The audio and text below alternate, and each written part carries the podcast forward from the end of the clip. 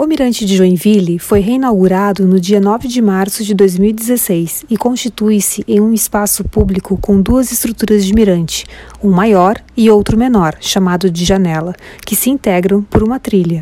Localiza-se no ponto mais alto do Morro do Boa Vista, região central da cidade, sendo possível visualizar a Baía Babitonga e boa parte da zona urbana, além de percorrer uma trilha em meio à Mata Atlântica.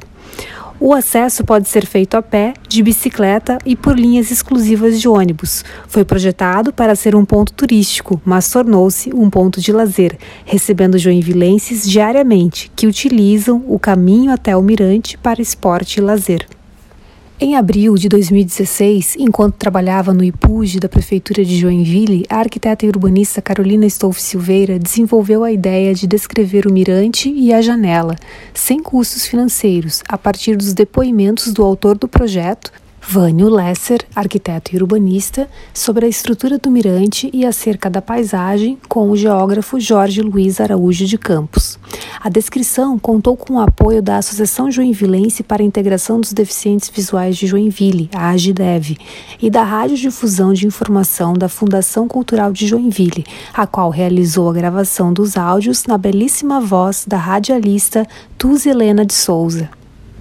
O mirante é uma estrutura em concreto armado com acabamento aparente, tendo 14,5 metros de altura da plataforma de observação em relação ao solo. Além da plataforma, o mirante é composto por escadarias, elevador e no nível do solo existem sanitários e salas para informações turísticas, controle e segurança. A plataforma de observação possui dois balanços, um voltado para a Baía da Babitonga, ao leste, com aproximadamente 7 metros e meio, e outro para o oeste, voltado para o centro da cidade, com 5 metros e meio. Todo o guarda-corpo do mirante é de aço inox, e no limite do balanço voltado para a Baía, tem-se uma estrutura metálica com grade vazada no piso, para que as pessoas possam observar a paisagem abaixo e terem a sensação de que estão em um espaço flutuante. Esse mirante é o ponto mais elevado do Morro do Boa Vista, onde a paisagem é marcada em primeiro plano pela área urbana e em segundo plano pela Baía da Babitonga. A Baía é uma formação geológica mais recente que a Serra do Mar e se originou quando houve a separação entre os continentes americano e africano. Era uma baía mais ampla que hoje e, pelo movimento de sedimentos, está ficando menor e assoreada. Essa formação estuarina, isto é, o local de encontro das águas dos rios e do mar, tem relevante importância pelo fato de ser considerada um berçário da vida marinha com a presença de golfinhos. As aves, como o guará, também fazem parte da paisagem, com sua linda cor laranja.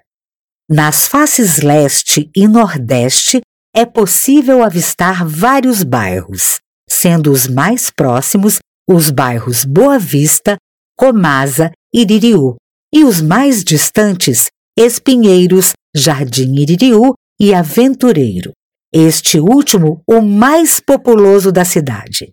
Nesses bairros há pouca verticalização, mas grande concentração populacional. O relevo é plano e há uma grande faixa de mangue entre as áreas urbanas e o vasto corpo hídrico.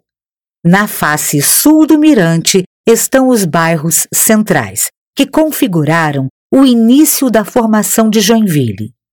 Com o relevo acidentado, a urbanização aconteceu entremeada a esses morros. A face sudeste envolve os bairros Ademar Garcia, Fátima, Ulisses Guimarães e, mais distante, o bairro Paranaguamirim, bairros de grande concentração populacional. A janela é um segundo mirante, mais baixo, de onde é possível visualizar a região oeste e noroeste da cidade, sem a interrupção visual das antenas e das torres de comunicação. O acesso à janela é realizado por passarela que passa sobre a rua de acesso ao mirante, a Rua Pastor Guilherme Erral, interligada à trilha ecológica elevada, que tem 600 metros de extensão dentro da mata, no topo do morro. A trilha foi executada sobre estrutura de concreto, com deck em madeira, guarda-corpo de aço galvanizado a fogo e alguns ambientes de descanso durante o percurso. Próximo à janela, tem-se lanchonete e sanitários, de onde é possível visualizar parte da paisagem e as pessoas atravessando a passarela sobre a rua. A plataforma de observação da janela tem altura de aproximadamente 15 metros e é composta por um balanço em estrutura metálica e deck de madeira que avança 5 metros em relação à estrutura de apoio e sustentação da plataforma. Essa estrutura é constituída por dois grandes pilares, uma viga de travamento superior e outra de travamento inferior, abaixo do deck, configurando um pórtico de concreto aparente. Este pórtico emoldura a linda paisagem que possui, em primeiro plano, árvore nativa de grande porte. A vista do pôr do sol é deslumbrante, pondo-se na Serra do Mar, e os raios solares podem ser sentidos na pele sem obstruções. Na viga de travamento desse pórtico tem-se a inscrição Mirante de Joinville, em letra caixa, com iluminação, para que a noite seja visto da cidade com luzes coloridas que podem ter coloração conforme data comemorativa, como por exemplo o Outubro Rosa. A vista da janela, voltada para noroeste, apresenta a área urbana em primeiro plano e a imponente Serra do Mar ao fundo. É uma paisagem belíssima, onde a ocupação humana, com casas, prédios e a malha viária entremeada aos morros vegetados.